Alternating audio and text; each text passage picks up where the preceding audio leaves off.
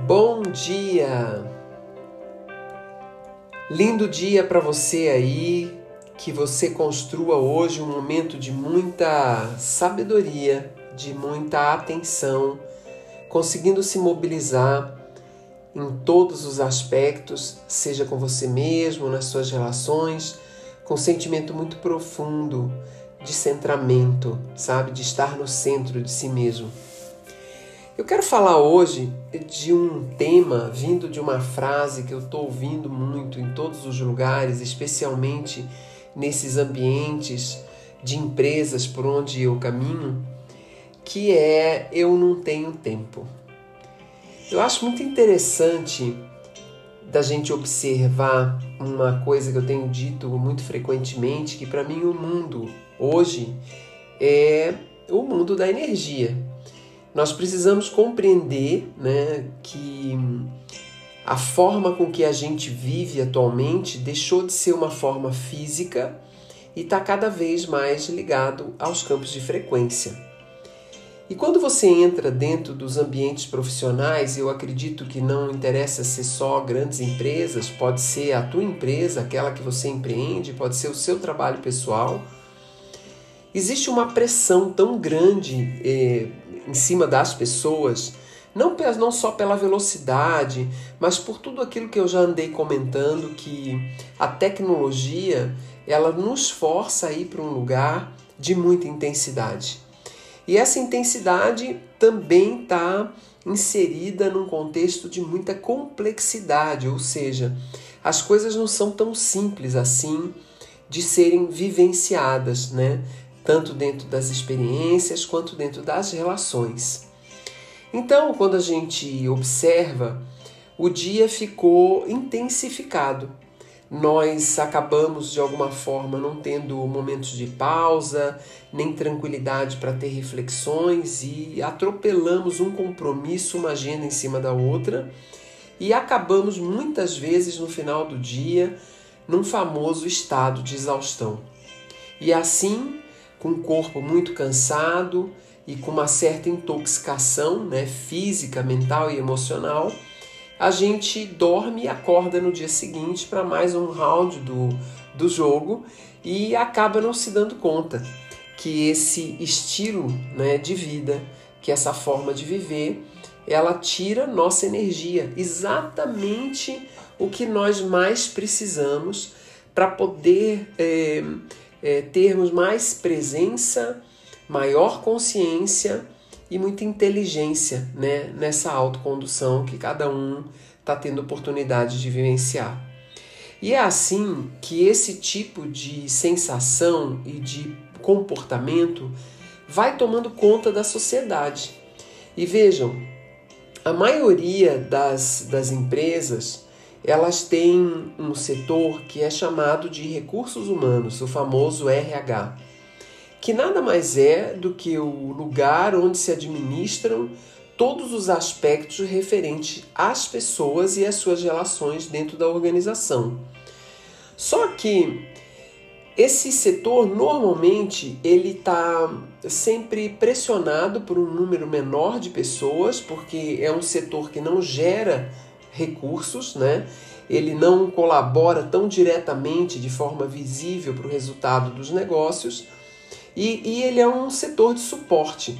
Então acaba que ele fica com um grupo muito enxuto, de maneira geral, de pessoas que são extremamente sobrecarregadas e trazendo uma série de boas intenções para dentro das organizações, no sentido de projetos, conhecimentos e culturas que possam colaborar para que esse estado de pressão e esse estado de tensão, né, disseminado na nossa sociedade moderna atual, possa ser minimizado.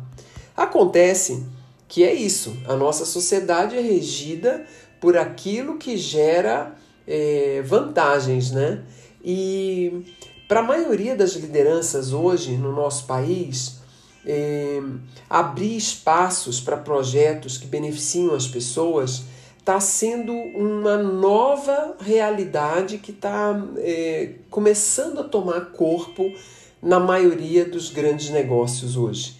A importância desse, desse benefício né, de trazer para dentro das organizações conhecimento, informações que possam ajudar as pessoas a rever o seu comportamento, o seu estilo de atuação, é, é uma coisa muito recente.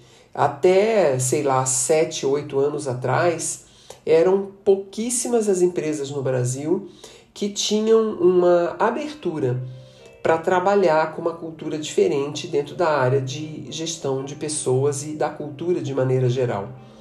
Então você não pode ficar, se você trabalha dentro de uma empresa, está vinculado a uma empresa, ou se você tem o seu próprio negócio, você não pode estar esperando que alguém vai sanear essa situação para você.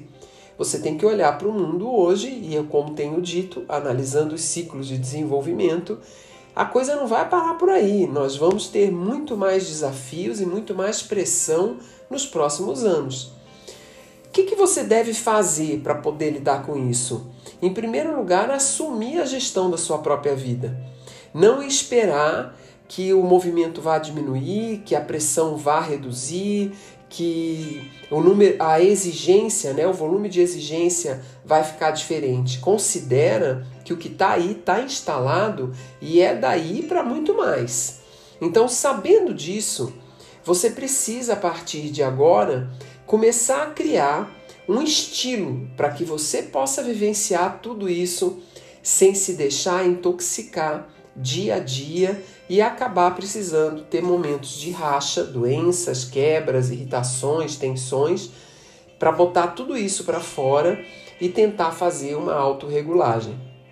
O que, que eu faço e que sugiro você a buscar um caminho assemelhado a esse? Eu me ligo muito muito numa informação que para mim é essencial. Eu sou um espírito, um ser é, não visível, vivendo uma experiência visível, material. E eu preciso entender se o, se o meu corpo, que é a condição de sobrevivência que eu tenho para fazer essa jornada, está aguentando o ritmo e as tensões por onde eu passo. Então, acho que é o primeiro aprendizado e aquele que mais necessita a gente se aprofundar é o quanto você está prestando atenção nos sinais do seu corpo.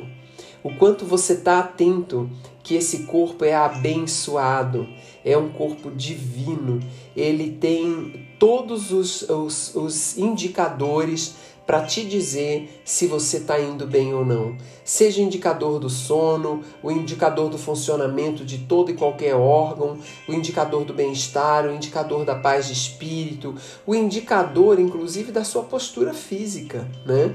E se você não está prestando atenção a isso, eu quero te contar uma coisa que pode ser uma grande novidade.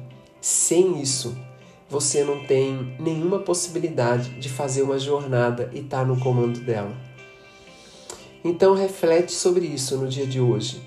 Como é que você está se cuidando? Como você está cuidando do seu corpo? Será que você é uma dessas inúmeras pessoas que tem dito para mim: eu não tenho tempo? Ou você é uma daquelas pessoas sábias que está prestando atenção aos sinais e regulando o que você pode fazer da melhor forma, entendendo que o que você mais eh, tem de divino na vida é poder saber cuidar da sua frequência, que é onde a gente mede a união do nosso corpo com o espírito da vida. Até amanhã. Fica ligado, fica ligada.